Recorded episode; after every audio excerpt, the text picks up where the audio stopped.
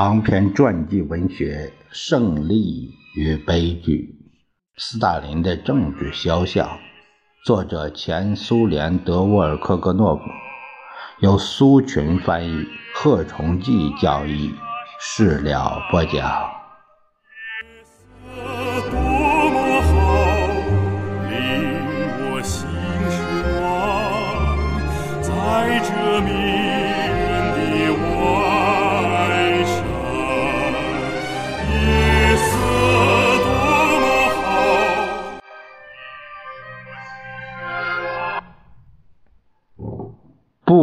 赫尔是在镇压机器已经放慢转速的时候陷进去的。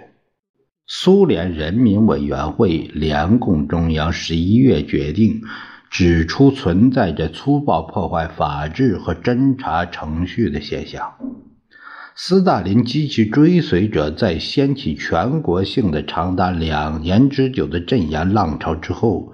不能不感到这种镇压所带来的破坏性后果，但在官方的各种报告和讲话中，整个这场屠杀仍被看作是斯大林战胜托洛茨基、法西斯阴谋家和敌人的伟大胜利。负责侦查布留赫尔一案的贝利亚根本无视上述决定。对这位著名的元帅进行了几天的审讯，要他承认参与了法西斯军事阴谋。布柳赫尔英勇不屈，一口否认对他的全部指控。有谁知道，在受到折磨时，他也许会想起对图哈切夫斯基的不公平审判吧？当时，他作为苏联最高法院特别法庭代表，参与了此案。虽然他在此案审理中一言未发，但当时他也没想凭良心说句公道话。可现在他自己也落入当时还不太知名的贝利亚之手。据当时对此案进行调查的。维克托罗夫证明说，十一月五日和六日最后一次见到布柳赫尔时，他已经被折磨得不成样子了，脸上血肉模糊，一只眼睛打瞎了。显然，贝利亚的打手们想在十月革命节前夕结束自己的肮脏勾当。一九三八年十一月九日，由于遭到非人折磨。又一位苏联元帅在贝利亚的监狱中失去了。布柳赫尔没有屈服，没有在那耸人听闻的诬陷材料上签字。当时无法无天的断头台已经夺走了数以千计的优秀军事活动家和政治活动家的生命，其中有伊娜·杜博维。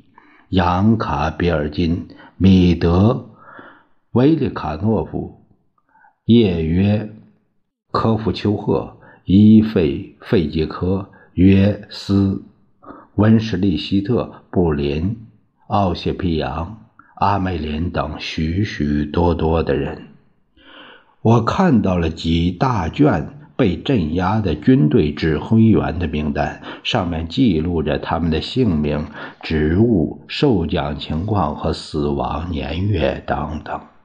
大多数指挥员都相当年轻，他们是经历过国内战争的军官队伍中的精英。为了更深地感受一下斯大林的疯狂所带来的千古遗恨。我们随手翻开一卷记录着死难者姓名的材料，他们不是死在同法西斯作战的战场，而是丧生在领袖的意志下。以下仅是 K 卷中两页纸所记录的死亡名单：米哈伊尔·瓦西里耶维奇·卡尔梅科夫军长。第二十步兵军军长，曾获得列宁勋章一枚，红旗勋章两枚。一九三七年被枪决。戈尔曼·斯捷潘诺维奇·卡列夫旅长，第幺三五步兵机枪旅旅长，一九三七年判决并处决。格里格里·尤斯廷诺维奇·卡辛师长，第四十五兵步兵军团指挥员，曾获红旗勋章三枚。一九三八年判刑并被枪决。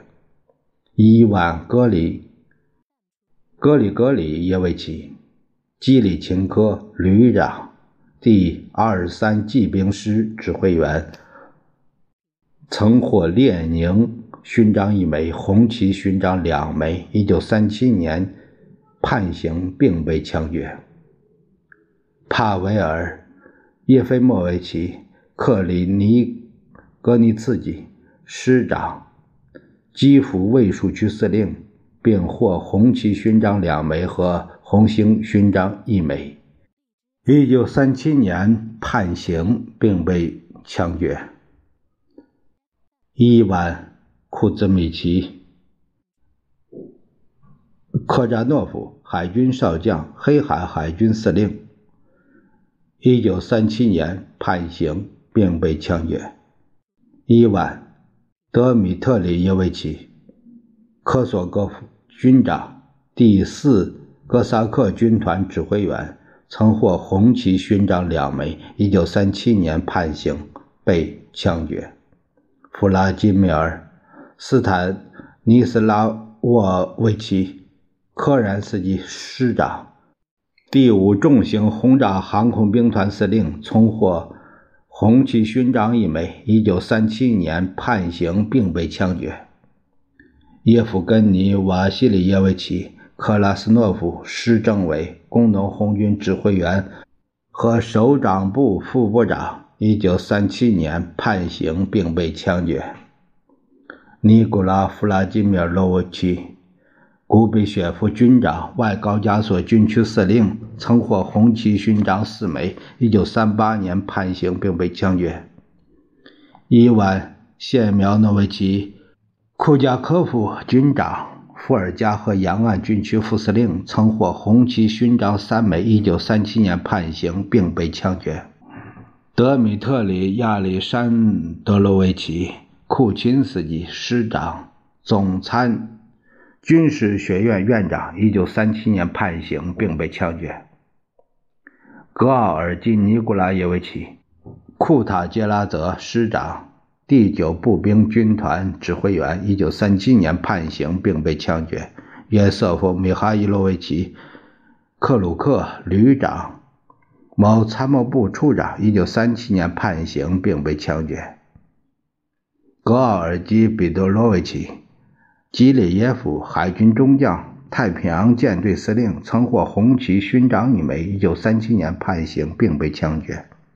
奥古斯特·米哈伊洛维奇·罗尔克，二级集团军司令，伏龙芝军事学院院长。一九三七年判刑并被枪决。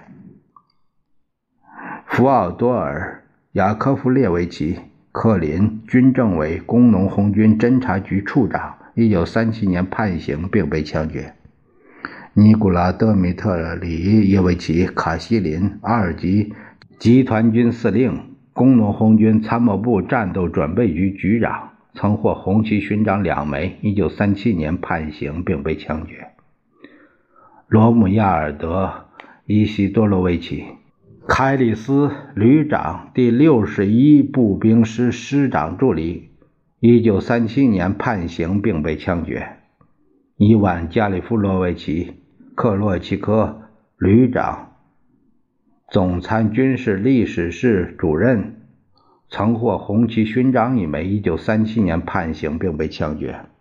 亚历山大·季莫菲耶维奇·科热夫尼科夫师长，乌拉尔军区副司令，曾获。红旗勋章两枚，一九三八年判刑并被枪决。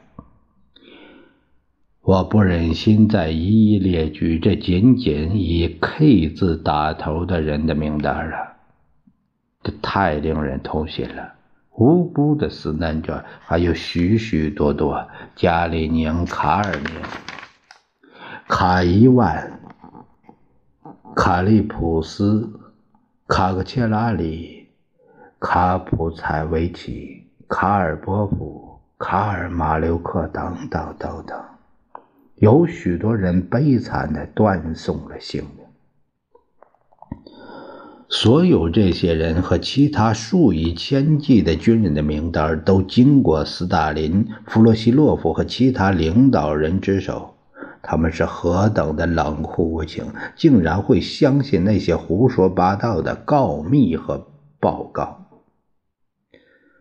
武装力量受到极其严重的打击，希特勒情报机关、白卫军分子和逃亡国外的人大概想不到，他们播下的挑拨离间的种子，恰好落在了渗透着怀疑、不信任和残忍的土壤中。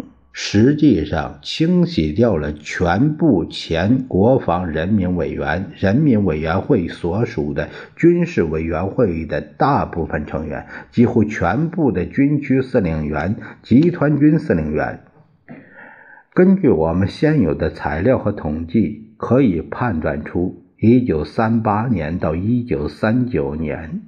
团以上的军队指挥员和政工人员损失高达百分之五十五。卫国战争中，我军损失了包括战死、受伤而死、被俘、失踪、被镇压近千名将领，而斯大林和他的恐怖机器处死的，相当于将军一级的指挥员和政工干部要比这多得多。总共镇压了约有四点三万名干部。一支军队在任何战争中，如果损失如此惨重，都将大大削弱战斗力。例如，培养一名集团军司令员，不像培养一名排长那样只需六个月的速成班就行了，而是需要经过长期的服役和学习。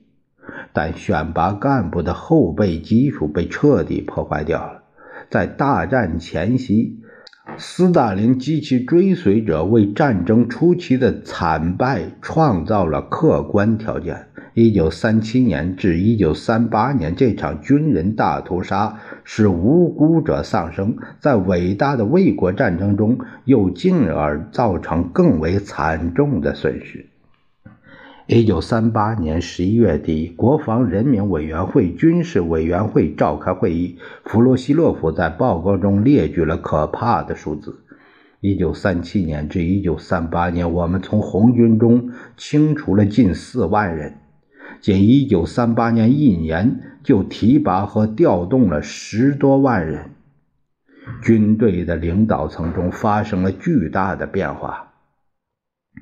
国防人民委员部军事委员会的几十名成员只剩下十名，各军区的情况也就可想而知了。